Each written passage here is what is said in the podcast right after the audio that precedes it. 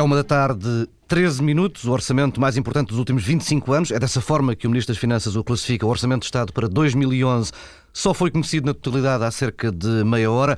Ontem, em cima da hora limite, Teixeira dos Santos entregou na Assembleia da República um documento incompleto, apenas com o articulado da proposta de lei e alguns quadros. O relatório do Orçamento de Estado, ou seja, o documento político, as páginas que explicam as opções e os caminhos do governo e onde consta, por exemplo, o cenário macroeconómico, só foi conhecido há pouco, já leremos mais à frente.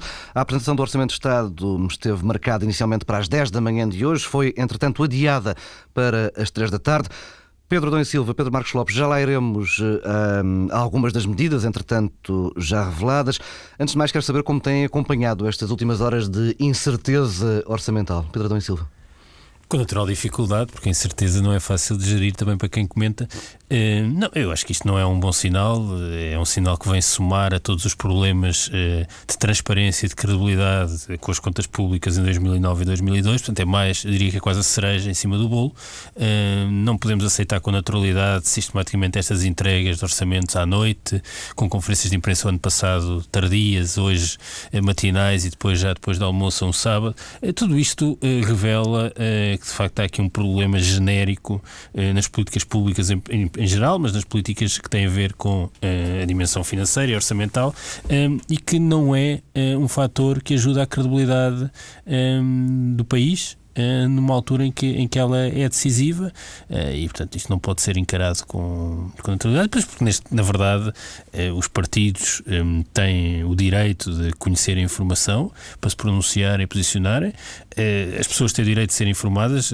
há uma série de questões que, que, que, se colocam agora no imediato. Nós tivemos um conhecimento muito superficial há meia hora Sim. do documento e, portanto, o relatório é extenso, mas há dúvidas já que surgem e que esperemos que, pelo menos às três da tarde, se a conferência de imprensa for às três da tarde, o Ministro das Finanças responda e quer responder. Já vamos ver alguns desses dados, Pedro Marcos Lopes. Isto não é bom sinal, como diz o Pedro Silva? Não, como é evidente, concordo inteiramente com o Pedro Não Silva, é um péssimo sinal. Eu, eu, eu, eu pergunto-me, quer dizer, quando eu ouço o Dr. Teixeira dos Santos e o seu Primeiro-Ministro falar da credibilidade e da responsabilidade que é preciso neste momento, que raio de credibilidade e responsabilidade que imagem de credibilidade e responsabilidade passa um governo quando um documento, que pelo juiz é o, segundo o Dr. Teixeira dos Santos, é o documento mais importante há 25 anos, tem estes, estes problemas todos. Eu pergunto-me o que é que os mercados pensarão, o que é que os decisores financeiros externos pensarão, o que é que os nossos parceiros pensarão de um governo que até para mostrar um orçamento faz este tipo de se mete neste tipo de salganhadas. Quer dizer, isto indicia um, um clima geral que de facto é, é horrível. Eu, eu, só espero que este tipo, que esta situação, já é negativo isto se ter passado desta forma, mas que isto também não faça parte de uma espécie de, de, de, coisa pensada para que uma, uma, uma conferência de imprensa se faça às três da tarde de um sábado, se é que se vai fazer, porque já, andamos, já andamos com isto para trás e para a frente há, há, há mais de um dia, e portanto isto demonstra um demonstra o estado do país. Estamos uhum. todos perdidos, digamos assim. Pedro Adão e Silva, já falámos aqui muito em diversos, diversas edições do Bloco Central da credibilidade de Teixeira dos Santos, que foi sempre um referencial, pelo menos durante o, o, uh, a legislatura anterior, e que depois, com alguns acertos nas contas do Estado, quer em 2009, quer para este ano, uh, se viu afetado. Isto é mais uma acha para esse lume brando que vai dando cabo ou vai minando a credibilidade do Ministro das Finanças? Eu, eu, diria que esta acha não é, é tão significativa como as anteriores, ou seja, isto não tem relevância é política. É meramente simbólico, não é? Eh, isto é uma coisa, não é, eh, de modo algum, uma coisa que seja aceitável.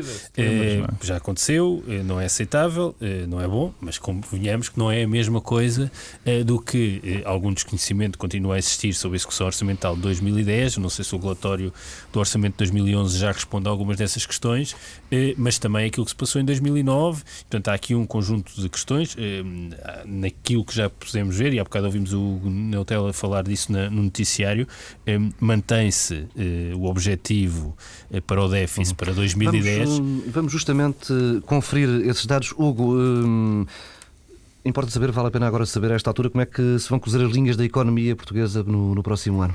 E para isso é preciso. Ligar o microfone antes de mais. E, e, para isso é preciso eh, conhecer uh, três números fundamentais: o crescimento do PIB, o déficit e a dívida pública. O Governo aponta para um crescimento da riqueza produzida no país de 1,3% neste ano e de 0,2% no próximo. A dívida pública cresce de 82% do PIB em 2010 para quase 87% no próximo ano. O déficit atinge as metas traçadas pelo Executivo no PEC 2, 7,3% do PIB neste ano e 4,6% no próximo. O Governo estima para 2011 uma quebra em vários componentes do PIB. O consumo privado cai de 2% neste ano para menos 0,5% no próximo. O consumo público recua muito de 1,9% para um valor negativo de 8,8%. As exportações, tidas como a principal via de recuperação da economia, caem de 8,6% em 2010 para 7,3% em 2011. É um recuo de mais de um ponto percentual. As importações descem muito, de 6,7% do PIB para menos 1,7% em 2011. O cenário macroeconómico aponta também para um aumento do desemprego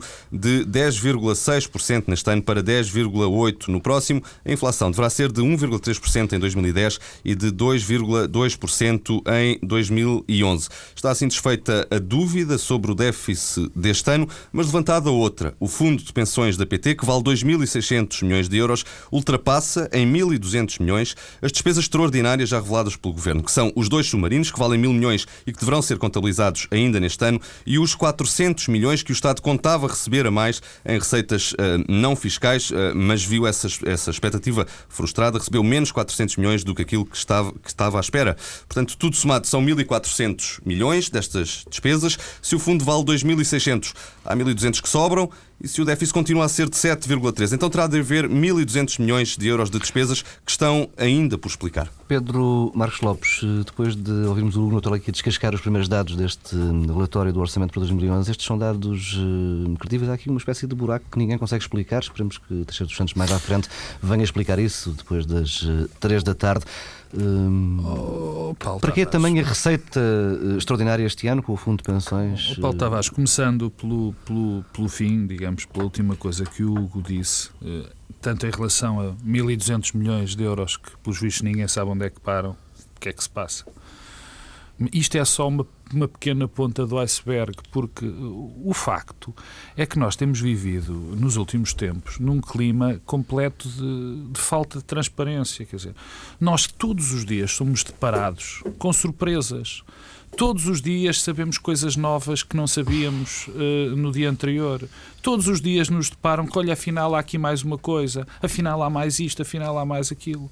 Quer dizer, e quando eu, eu insisto nesta tecla, quer dizer, quando se fala de credibilidade, quando se fala de transparência, quer dizer, como é que o governo pode falar de credibilidade, transparência, responsabilidade quando isto acontece de uma forma absolutamente sistemática? Uhum. sistemática. Todos os dias somos deparados com isto. Agora, passando para os números, e mais uma vez eh, temos que, que, o dizer, porque recebemos isto há pouco mais de um quarto de hora, é? é? muito cedo, mas há aqui várias coisas que, que, para mim são muito estranhas e, como é evidente, eu não sou economista, nem, mas, mas, eh, mas eu acho que também se desprezam muitas contas dos merceeiros. E o merceeiro cá em nós todo o merceeiro há em nós é capaz de fazer contas de somar e de subtrair e perceber o que se passa, o que passa à nossa volta.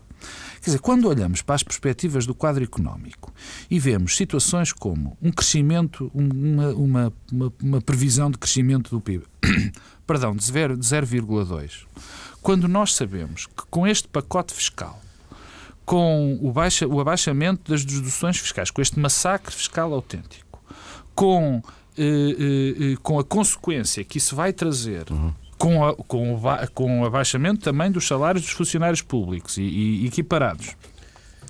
E quando, se, quando olhamos para isto, e se mesmo assim se prevê um crescimento económico, nós perguntamos como. Quer dizer, como é que isto é possível? Há coisas dizer, que não casam Quer dizer, como é que não é possível? nós olhamos para isto, nós olhamos para isto, nós olhamos para isto e vemos, por exemplo, que uh, as exportações vão ter, uh, as importações vão ter um, uma descida absolutamente brutal. Uhum. Brutal. Mas como é que se explica? Vai baixar o preço do petróleo? É essa a previsão? Quer dizer, não se percebe.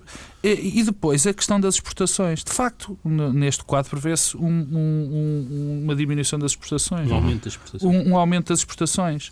Mas uh, não. Não, não, não. Aumento, 8,3. 8,6 este ano para 7,3 milhões. Crescimento. Não. Ah, sim, de acordo. Enfim, quer dizer, como é cresce. que é. Cresce, cresce menos exato, cresceu... crescer, exatamente. Quer dizer, como é que é possível, quando nós olhamos para a conjuntura internacional, quando nós olhamos para tudo o que se passa à nossa volta, quando nós olhamos para os nossos mercados eh, preferenciais em termos de exportação, e como é que isto vai passar? Quer dizer, há aqui um conjunto. Claro que o senhor, o senhor Ministro das Finanças nos irá explicar isto, enfim, às três horas. Espero eu. Mas eu não tenho grande esperança, e com isto termino, eu não tenho grande esperança, porque, de facto, e acabo por onde comecei, de facto, é sistemática. O Pedro falava onde é que estava há bocadinho, onde é que está a execução orçamental. Quer dizer, depois o que é que se passa, os dados de, de o que é que se está a passar com o PEC 2. Continuamos a não saber. E agora somos surpreendidos com 1.200 milhões que faltam, que ninguém sabe onde é que eles estão. Pedro, sem pedir que ponhas um lápis atrás da orelha para fazer de noticiário, uh, como é que olhas para estas contas? Não, eu, há aqui eu, coisas por explicar. Há coisas por explicar. Uh, eu diria que, portanto, toda. Quer dizer, eu, eu, continuo a achar que neste cenário que é traçado com a receita do, do, Fundo de Pensões da PT, eh, mesmo que os dois submarinos caiam em 2010, eh, ainda assim eh, não consigo perceber como é que então o déficit fica só em 7,3. Continuo a achar que é possível. Sim, sobra os tais 1.200 milhões. Quer dizer, ou há aqui qualquer outro problema que ainda não foi explicado. E se há é grave, não é? Do lado da despesa, ou eventualmente até do lado da receita. Portanto, convém não esquecer que em 2009 houve uma surpresa do lado da receita no final de 2009. Portanto, ou há aqui qualquer outra coisa que não foi explicada ou o governo continua a trabalhar num cenário de chegar ao fim de 2010 e ter uh, um déficit inferior àquele que ainda agora estima? Mas, Pedro, desculpa, se fosse essa a estratégia, não era agora o momento de, de a revelar? Ah, oh, desculpa lá, Paulo, desculpa, peço desculpa de, de, de, me irritar contigo. Quer dizer, não pode haver estratégias nisto. Quer dizer, o que nós estamos a falar é das nossas finanças públicas. Mas em todo o caso, quer dizer, fingir... das duas, uma, eh, ou há um problema ou do lado da despesa ou do lado da receita, ou o déficit não será aquele que eh, é eh, agora estimado para 2010, a menos que estejamos todos a ser eh, aqui iludidos com qualquer questão que ainda não sabem qual é. Qualquer que seja o cenário mas, não é agradável. Mas, mas quanto às perspectivas e ao cenário macroeconómico, eu gostava de dizer uma coisa sobre quer o produto, a evolução do produto de 2010, quer o cenário para, para 2011. É que também convém ter alguma memória sobre as previsões que foram sistematicamente feitas por todas as organizações internacionais, pelo Banco de Portugal, pelo INE, por toda a gente, falharam e falharam eh, porque a economia portuguesa em Portugal, em, 2010, eh, vai acabar o ano com um comportamento melhor do que toda a gente estimou. Uhum. E, portanto, convém ter, manter alguma, uh, algum conservadorismo no modo como se olha para as perspectivas. Quer dizer, o produto, a estimativa do governo é neste momento que cresça 1,3, mas eu julgo que o FMI fala de um crescimento de 1,1 para 2010, uhum. sendo que há um ano ninguém falava deste cenário e já se falava uh, de um crescimento completamente residual. Sim, este é medíocre, fala... quer dizer, não é que este crescimento seja bom, mas, eh, mas portanto, há aqui uh, um falhanço sistemático das previsões. O que me leva a dizer Desde logo porque as exportações tiveram um comportamento muito melhor do que o esperado em 2010. É evidente que há um problema, de facto, dos nossos mercados de destino, todos eles estarem com situações económicas más. Mas já estavam em 2010 e a verdade é que as exportações tiveram um comportamento melhor do que toda a gente esperava. Uhum. Todo este cenário é traçado para que as exportações sejam a única variável que tenha um comportamento é positivo. É que é mesmo a única que tem um comportamento positivo. O consumo privado cai, o consumo público cai muito, eh, o investimento cai, eh, a procura interna cai bastante, eh, cai bastante até porque cresceu ainda em 2010 e, portanto, só as exportações é que se mantêm muito positivas a uhum. somar um decréscimo das importações. Eu não sei como é que, por exemplo, o, a, o governo olha para o preço do petróleo em 2011 e agora veja aqui no outro quadro que afinal até olha num cenário em que o preço do petróleo cresce e, portanto, tem alguma então, dificuldade é é em perceber como é que isso vai passar. Não, o desemprego, não, é... e aí sim há uma alteração, e eu acho que isto é a variável que diz mais às pessoas, é, é, o desemprego vai crescer um pouco em 2011, ao contrário do que o Governo estimou sempre. Ainda assim, está previsto um, uma diminuição dos gastos com o subsídio de desemprego de 6,5%. Oh, Paulo Tavares, eu acho que isso era uma inevitabilidade, quer dizer, eh, porquê? Porque é o efeito combinado de eh, o estoque de desempregados eh, ser já grande e, portanto, as pessoas estão há muito tempo no há desemprego vai cair fora e do vai sistema, cair fora do sistema de proteção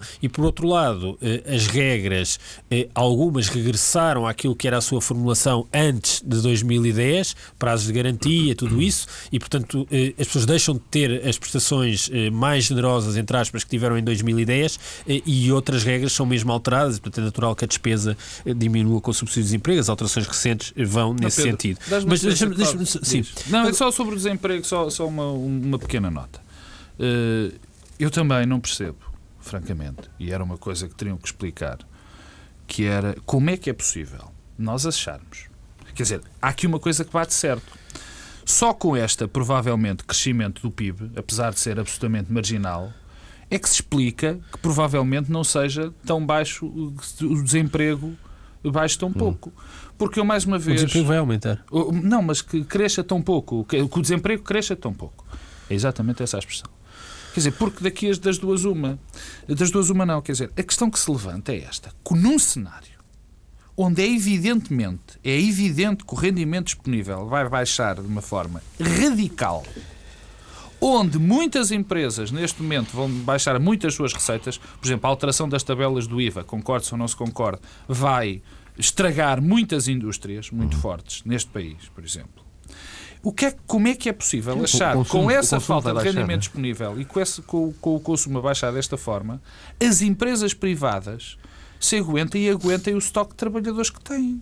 É evidente que eu, isto a mim não me parece possível. Eu, eu, Pedro não, eu só acho é que eh, há uma questão que agora deve ser colocada, é que durante muito tempo ouvimos toda a gente a defender medidas de austeridade deste tipo, eh, que eh, naturalmente têm um efeito sobre eh, a procura, sobre o consumo, sobre a procura interna e sobre o consumo, eh, mas agora as mesmas pessoas que danaram todo o tempo a dizer que era necessário este, este tipo de intervenção. Não bradar contra a recessão, Agora não, não é? podem dizer que, que não esperavam que É evidente, é evidente que um orçamento deste tipo, eh, com os constrangimentos que tem, só pode ter um efeito recessivo e, pode, só pode ter um efeito negativo sobre a economia e sobre as famílias. E, portanto, não vale a pena termos ilusões. Isto vai custar muito, vai ter muitos efeitos recessivos.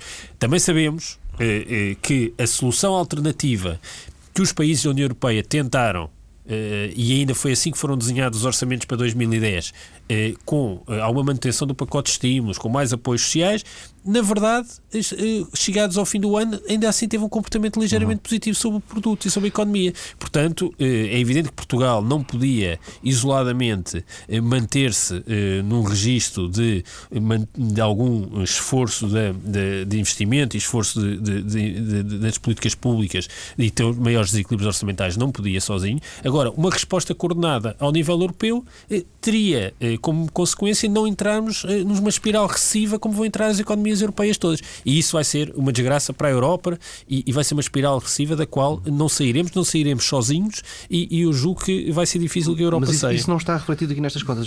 Eu lembro que o FMI na, na, na semana passada, há duas semanas, veio alertar que, tendo em conta o pacote de medidas de austeridade que foi, que foi anunciado a 29 de setembro, o mais provável era que a economia portuguesa eh, encolhesse 1,4 no, no próximo ano. Eh, há aqui dados que, neste documento que demonstram que vamos ter uma quebra de mais de 10% nas receitas com o IRC.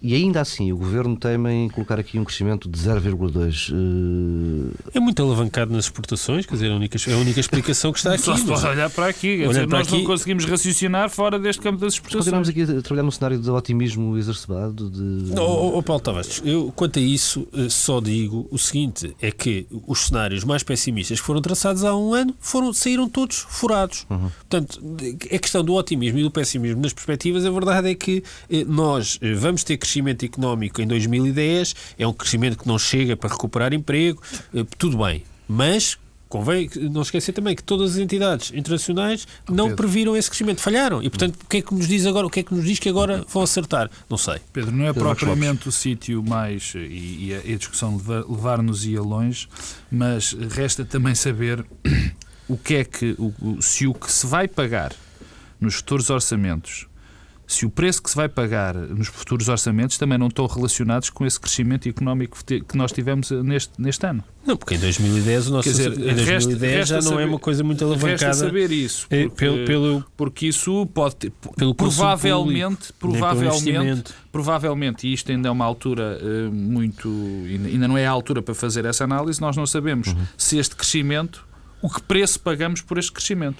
Aliás, o Primeiro-Ministro disse várias vezes: bem, nós, não, nós adiamos estas medidas porque estávamos com este crescimento. Quer dizer, se para ter este crescimento nós agora temos que ter estas medidas, era melhor não termos esse crescimento. Não sabemos. Eu. Mas isto não sabemos. É o que digo. Não há contrafactual. Não, Pedro, quer é o dizer, e o pouco Pedro, contrafactual que temos, Pedro, temos os exemplos Pedro de países Adão que tomaram as medidas mais cedo e estão numa Pedro Adão situação e mais Silva, dramática. eu comecei por fazer, por dizer, por, nesta intervenção, por dizer que logo seríamos, mas é, que logo saberíamos. Mas esta é uma possibilidade que temos que levantar. Também não sabemos. Deixa-me só dizer uma coisa em relação uma coisa que Pedro Adão Silva disse que eu longe, longe, longe de de, de ser ou de me tentar transformar em advogado de defesa das pessoas que pediram as medidas de austeridade. Muito longe. E acho que quem ouve isto sabe perfeitamente que, que, que, que isto é verdade. Agora, há uma coisa que é verdade. O facto das, das pessoas terem pedido as, as, medidas de austeridade não quer dizer que não estejam descontentes com este orçamento, porque este orçamento não tem só medidas de austeridade. Este orçamento tem uma componente brutal, que é o tal massacre fiscal. E esse massacre fiscal origina um conjunto de coisas tremendas para a economia. Entre outras, que é, entre outras e provavelmente a mais, a, mais, a mais importante em termos de futuro, é contribuir para uma, uma destruição da iniciativa privada e das empresas portuguesas. Porque com esta carga fiscal, as empresas vão ser muito afetadas. E quando eu estou a falar das empresas, é evidente que estou a falar também dos cidadãos e do futuro do próprio país. Porque o que vai acontecer daqui a um ano? Já partindo do princípio que nós não vamos ter um, um retificativo, como tu, Paulo Tavares, dizias há pouco tempo, não vamos ter um retificativo daqui a três ou quatro abril, meses, ou, ou- ou não. Partindo desse princípio, o que vai acontecer? Se isto tudo correr bem, se isto tudo correr bem, nós vamos chegar ao fim desta execução orçamental com as empresas de pantanas.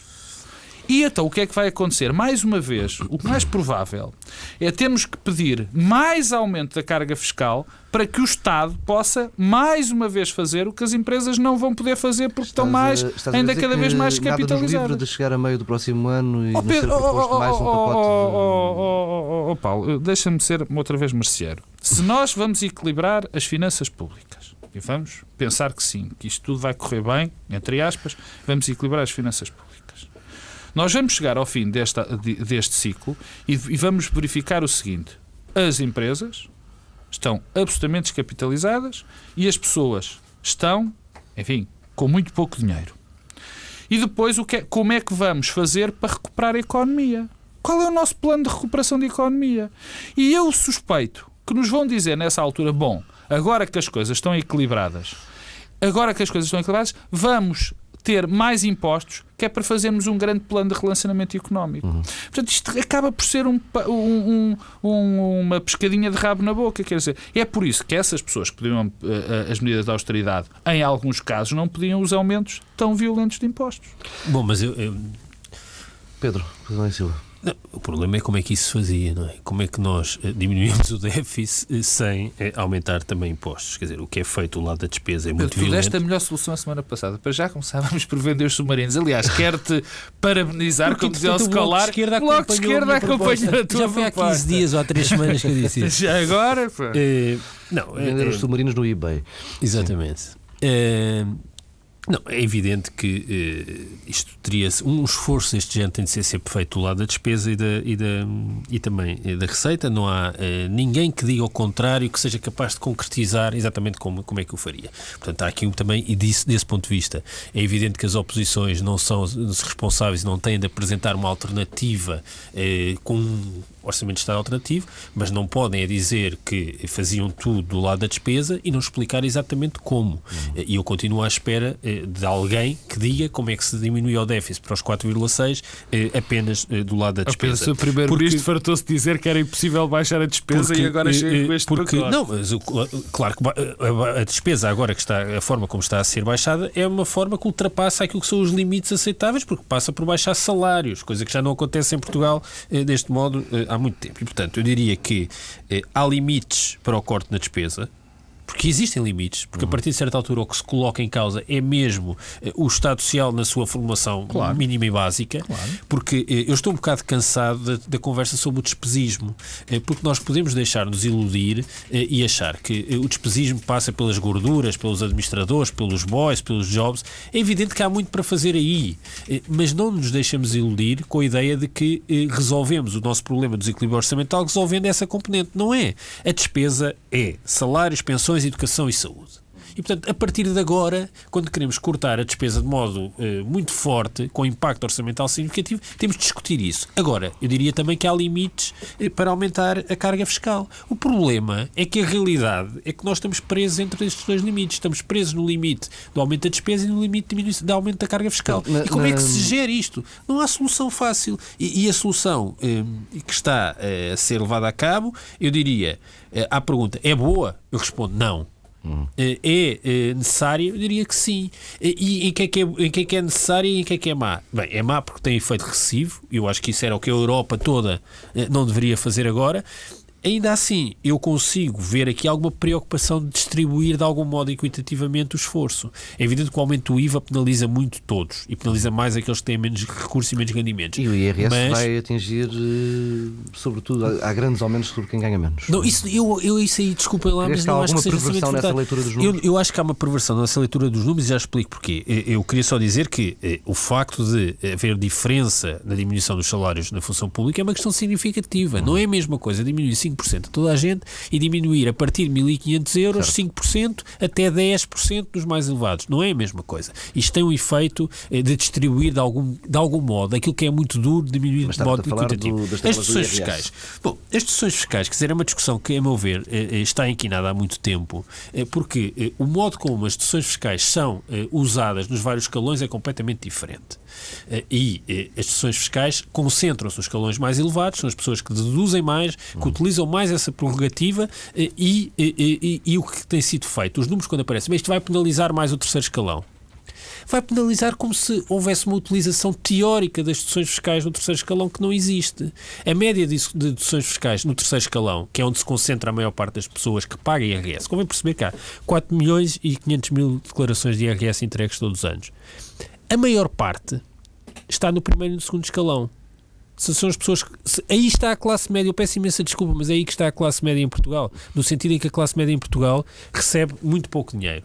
E, e essas pessoas não são abrangidas por isto das decisões fiscais. Bem, não são abrangidas porque não as utilizam e não são abrangidas porque as alterações não provêm. A partir do terceiro escalão, são. Uhum. Acontece que o aproveitamento que é feito eh, eh, das decisões fiscais eh, no terceiro escalão é de 788 euros. Portanto, essa ideia de que vai crescer muito, eu julgo que agora o limite não sei se são 800 ou 700 euros Creio para o terceiro 800, escalão. Não tenho a certeza, sim. Mas em todo o caso, a utilização média que era feita no terceiro escalão é aquela que é agora colocada no limite. Portanto, isto não, não se pode pressupor que no terceiro escalão as pessoas utilizavam eh, de uhum. modo infinito as decisões fiscais. Não utilizavam. Porquê? Porque as pessoas que estão no terceiro escalão utilizam menos a educação privada, utilizam menos a saúde privada porque não podem. E, portanto, deduziam menos. E, portanto, na verdade, esse raciocínio é, é de coloca-se um, um, limite como se houvesse uma utilização que era muito grande. Não era. Era pequena e, portanto, esse limite vai cair naquilo que era a utilização. Onde isto vai penalizar, de facto, as famílias é, é no sétimo, no sexto e no quinto escalão. E, portanto, até há aqui uma enorme progressividade no esforço que é, que é pedido é evidente que, em teoria, era bom que toda a gente pudesse deduzir tudo, mas o esforço é muito grande, vai custar muito e eu acho que é preferível fazê-lo eh, com eh, alguma preocupação eh, de equidade. Bom, eu. eu Pedro Marcos Lopes. O, eu queria. O, Já o Pedro. o Pedro fiscal, massacre Não, fiscal. Massacre. Eh, o, o, Pedro eh, disse há bocadinho que este discurso do, do desperdício no Estado e destas listagens todas e tudo mais é evidente Dizer, é evidente que o nosso problema orçamental não se resolve por aí. Enfim, só, só alguém bastante, bastante, uh, uh, como eu direi, metido dentro da vida partidária e da luta política mais partidária pode gerar e ter estes raciocínios. Mas há uma coisa que eu julgo saber que é a seguinte: estas listas, estas, esta caça a este descontrole que existe de facto no Estado, lembra-nos uma coisa: é que a nossa máquina do Estado E o nosso Estado tem sido absolutamente incompetente na gestão da, da, da coisa pública tem sido incompetente. E isso é bom que aconteça. E é bom que aconteça porque isso também nos dá a ideia de que é preciso um, um trabalho brutal de reestruturação do Estado e do papel do Estado dentro da nossa comunidade. Quer dizer, porque, pelos vistos, nós não somos capazes, durante estes anos todos, durante estes anos todos, não fomos capazes de dar alguma moralidade e de alguma capacidade à administração pública. Continuamos a saber estas coisas todas que são absolutamente chocantes absolutamente chocantes, particularmente numa, num momento destes. E isso, de facto, Bem, gera... agora o anúncio de 50 organismos do Estado que vão não, ser... Oh, oh, oh, o, o, quer dizer, isso é uma medida gratuita, uhum. quer dizer, porque nós não sabemos qual é o critério. É como tudo o que está neste, neste, neste orçamento e que nós temos sido deparados com. É, não sabemos o critério, não sabemos o que é que vai acontecer a isto. As pessoas vão sair, vão sair do funcionalismo público, vão ser transferidas para o outro lado. O que é que acontece? O que é que acontece? Não sabemos nada. Não há um... O célebre praxe. O que é que aconteceu com o célebre praxe, com a execução? Ninguém sabe realmente. Quer dizer, mais aqui, mais um véu sobre, sobre estas coisas. Agora, e, eu, e, e, e com isto termino. O que é fundamental quando se fazem estas listas, quando se vê, é as pessoas terem percepção ao estado que as coisas chegaram ao estado a que se chegou, ao estado de descontrole absoluto, porque depois isto são pequenas fagulhas que ateiam incêndios. E o incêndio, neste caso concreto, é o estado caótico a que a nossa administração pública chegou e não há outra maneira de o pôr, não há outra maneira de encarar esta situação. Bem, o Orçamento do Estado há de ser apresentado daqui por pouco mais de uma hora. Tens a certeza? Na, na terça-feira, eh, se tudo correr conforme o planeado, o PSD reúne o Conselho Nacional. Uh, ainda não sabemos se vai haver ou não negociação. Uh, Cavaco Silva, uh, há instantes, há minutos, disse em Santa Maria da Feira que mantém uma rigorosa imparcialidade neste, no acompanhar desta situação. O Presidente da República diz que todos têm de fazer um esforço para aplanar caminho. Cavaco Silva que garante que está a acompanhar a situação em permanência e tudo está a fazer para evitar uma crise política. Cavaco Silva disse ainda que faz votos para que a negociação na Assembleia da República se desenvolva com bons resultados para o país. São declarações de há minutos de Cavaco Silva. Pedro Adão e Silva, há aqui margem para negociação? Podemos ter alguma esperança de que este orçamento seja viabilizado? Isto não é propriamente o padrinho, ele não vai fazer uma proposta que ninguém pode recusar. Eu, eu, eu se me perguntas o que, é, o que é que eu desejava, era que sim, que houvesse negociação. Eu já o disse aqui muitas vezes, nós agora podíamos repetir o segmento de semanas anteriores do programa. Bem, esta semana tivemos dados novos, tivemos, por exemplo, Não, no mesmo dia, eh, entrevistas completamente divergentes de elementos, quer do Governo, quer do Partido Sim. Socialista. Eh, Francisco Assis eh, ao público, Fernando Medina aqui na TSF a apelarem a uma maior serenidade e a um diálogo e depois... Depois Jorge Lacão Jorge incendiou Lacão, tudo. Jorge Lacão então, a chamar imaturo ao líder do PSD eu, eu, no I. Oh Paulo, eu acho que há uma coisa que os portugueses não compreenderiam, que tem duas dimensões. A primeira é que o PSD não viabilizasse uh, o orçamento. Uh, a segunda uh, é que o governo não mostrasse abertura para negociar o orçamento. São duas coisas que os portugueses não compreenderiam. Diria que havia ainda uma terceira que os portugueses não compreenderão de seguinte, certamente. É que, por cima disto, que o governo se demitisse. E eu acho que isso é um apelo que toda a gente pode fazer aos partidos e ao governo. É que percebam que ninguém compreende eh, nem a não viabilização, nem a não negociação, nem a admissão. São três eh, fronteiras. E não é preciso ser Presidente da República não é para saber. Não é preciso pedir para aplanar, como agora disse o Presidente Cavaco Silva. Eh, e, portanto, eu acho que há aqui um problema. Quanto ao governo, eu de facto tenho alguma dificuldade em compreender a declaração de Jorge Lacão, mas ele próprio poderá explicar. Depois sobra eh, ainda ao lado do PSD e esta semana teve eh, mais desenvolvimentos numa densificação da estratégia anterior. Eh, aquele discurso na Madeira relativamente eh, impenetrável eh, de Passos Coelho, com o precipício, o abismo, tudo aquilo foi muito confuso eh, e, e Passos Coelho... sinais contraditórios. Tinha sinais contraditórios, por isso é que é difícil perceber exatamente qual era o, o objetivo.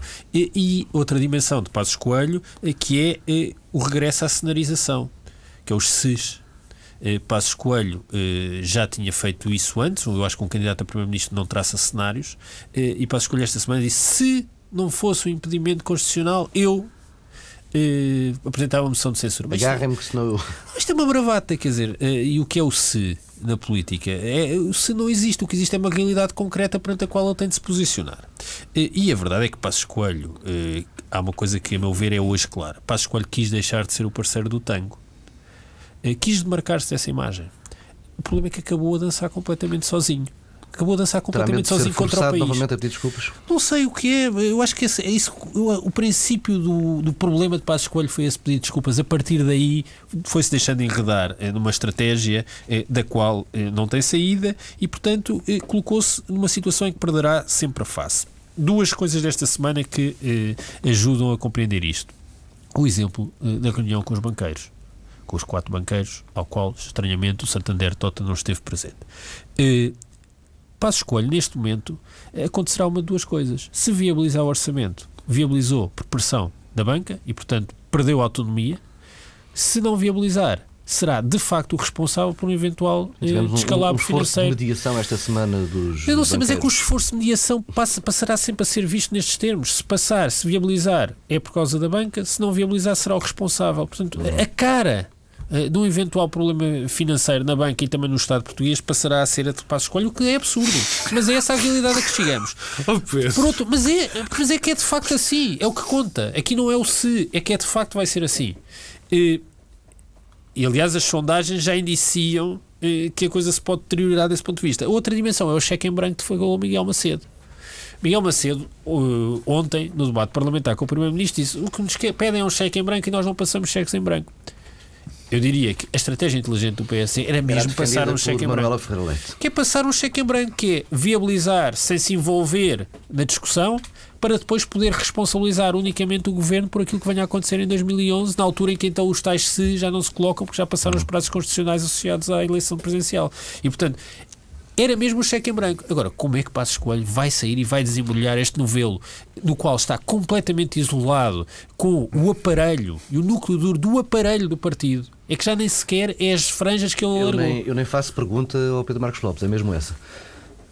Pedro Marcos Não, Lopes. eu primeiro tenho que começar. Eh,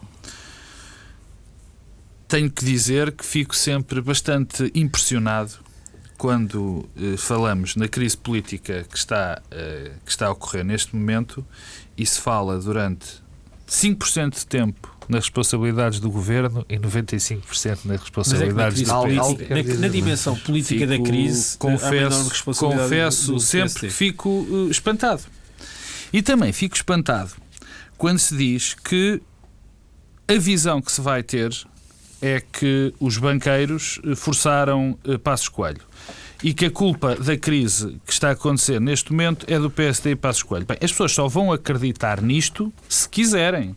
Se acreditarem numa intoxicação, particularmente a culpa da crise ser uhum. do PSD e de Passos Coelho. Só acredito. Vai ser o Eu, na minha opinião, é, é na minha é modestíssima opinião, não acho que uh, Passos Coelho tivesse andado bem quando recebeu uh, os, os banqueiros. Não acho que fosse o momento certo politicamente. Não acho. Recebeu, tudo bem, mas não acho que fosse o momento político certo. Agora, Bem, nós temos uma daria, conjuntura. Daria um sinal muito mais grave se Mas também, mas também não me ele, parece, exatamente, não, não me parece que isso seja grave, nem sequer definidor do momento político. Hum. Acho que, pronto, provavelmente não foi a melhor maneira, mas também não acho que isso mude o mundo ou não se pode deixar que esse tipo de situações altere aquilo que nós temos pela nossa frente e quem altere a visão dos responsáveis pela crise uhum. que hoje vivemos. Bom, posto isto, o que eu vejo, em primeiro lugar, é um governo sem estratégia, sem visão e perdido num labirinto que ele próprio criou. E Infelizmente. Uma genuína vontade de, de conversar e de negociar. E de não, olha, oh, oh, Pedro, oh, Paulo. Paulo. antes disso eu queria dizer que o Pedro Adão e Silva disse, eu acho que muito bem, que ninguém uh, uh, perceberia, ninguém entenderia que o governo não quisesse negociar. Mas de facto. É o que são as indicações que nós temos. Aliás, nós temos de ter um bocadinho de memória. Vamos lá ver se este governo, se este primeiro-ministro deixa uma marca, e já deixou já várias, como todos nós sabemos, português sabe muito bem as marcas que tem deixado, mas se este primeiro-ministro deixou uma marca, é marca de pouca capacidade, de pouca vontade negocial. Muito pouca vontade negocial. Nós sabemos isso. O Primeiro-Ministro não é propriamente um negociador, é um, uma pessoa que se dá mal com estas coisas. É verdade. É verdade. Quer dizer, não há ninguém que o possa negar. E, portanto, ninguém entenderia. Como também ninguém entenderia que o PSD tivesse uma atitude completamente fechada nessa negociação. Mas provavelmente o PSD devia ter uma atitude fechada negociação. Não sei do ponto de vista terá, do PSD, não, não, era o que fazia Pedro, mais sentido. Eu não sei. O que eu estou a eu tentar perceber, e, e até recuperando as tuas palavras, foi aquilo que eu penso que os portugueses não entenderiam, que é preciso negociar. Agora, eu disse que o governo está sem estratégia, está sem visão, isto já sabemos. Mas cada vez me parece mais que a mesma coisa está a acontecer no PSD. Hum.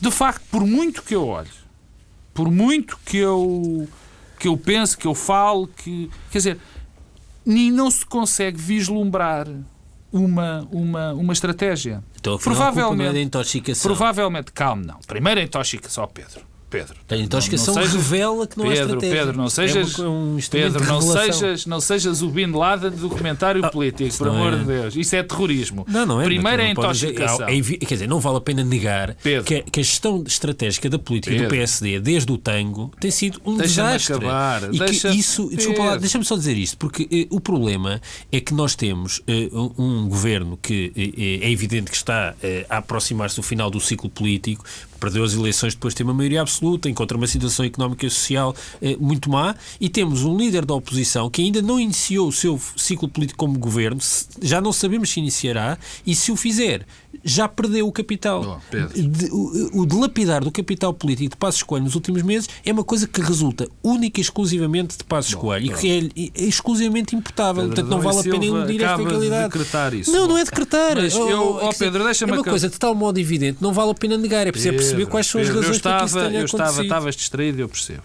Mas eu disse, eh, eh, mas eu vou recuperar. Primeiro, a intoxicação não é essa que eu estava a falar. Tu sabes perfeitamente do que eu estava a falar. Quando eu falo em intoxicação, é de uma tentativa perfeitamente evidente e clara de dizer que o PSD é o responsável pela crise que vivemos hoje. E isso é uma intoxicação. Há outra intoxicação que é se este orçamento não passar, o PSD é o culpado de tudo o que vier a seguir. Isso é a campanha de intoxicação. Outra coisa completamente diferente e que não tem a ver com isto é como é que os dois partidos, como é que o PC neste caso está a conduzir este processo. E de facto, eu tem disse. Tudo a ver com isso. Não tem, tem nada, não tem, não tem nada a ver com isso. Outra coisa é dizer é dizer se se acha que o PSD tem feito, tem tido uma estratégia coerente, fixa, bem estruturada. E eu já o disse. Não tenho vergonha nenhuma de dizer. Não, não tem tido. Não tem tido. Espero que, se for, que seja uma coisa escondida e que nós saibamos o que vai passar. E deixa-me só acabar com isto. É evidente, é evidente que quem tem de começar a negociação quem tem de pôr as cartas na mesa é o governo. Mas o governo fez isso Calma, deixa-me acabar, semanas. Pedro, deixa-me acabar. É evidente e tem que ser ele o responsável por isto. Por isso, agora há uma coisa que eu, como eu disse no tempo da doutora Manuela Ferreira Leite, digo também agora. Não se pode fingir que não se tem alternativas. Tem, o PSD tem a responsabilidade perante o país de mostrar uma alternativa. E qualquer que seja o voto, seja contra, seja a abstenção, tem que explicar muito bem porque é que o faz. E fica por aqui esta edição do Bloco Central. Daqui a uma hora, mais coisa, menos coisa. Se tudo correr bem, Teixeira dos Santos começa a apresentar o Orçamento do Estado para 2011. A TSF abre antena a essa hora, às três da tarde, para uma emissão especial a partir do Ministério das Finanças. Judito Neves e Souza, Hugo Notel eh, e Paulo Baldeia contam-lhe tudo sobre as contas do Estado para o próximo ano.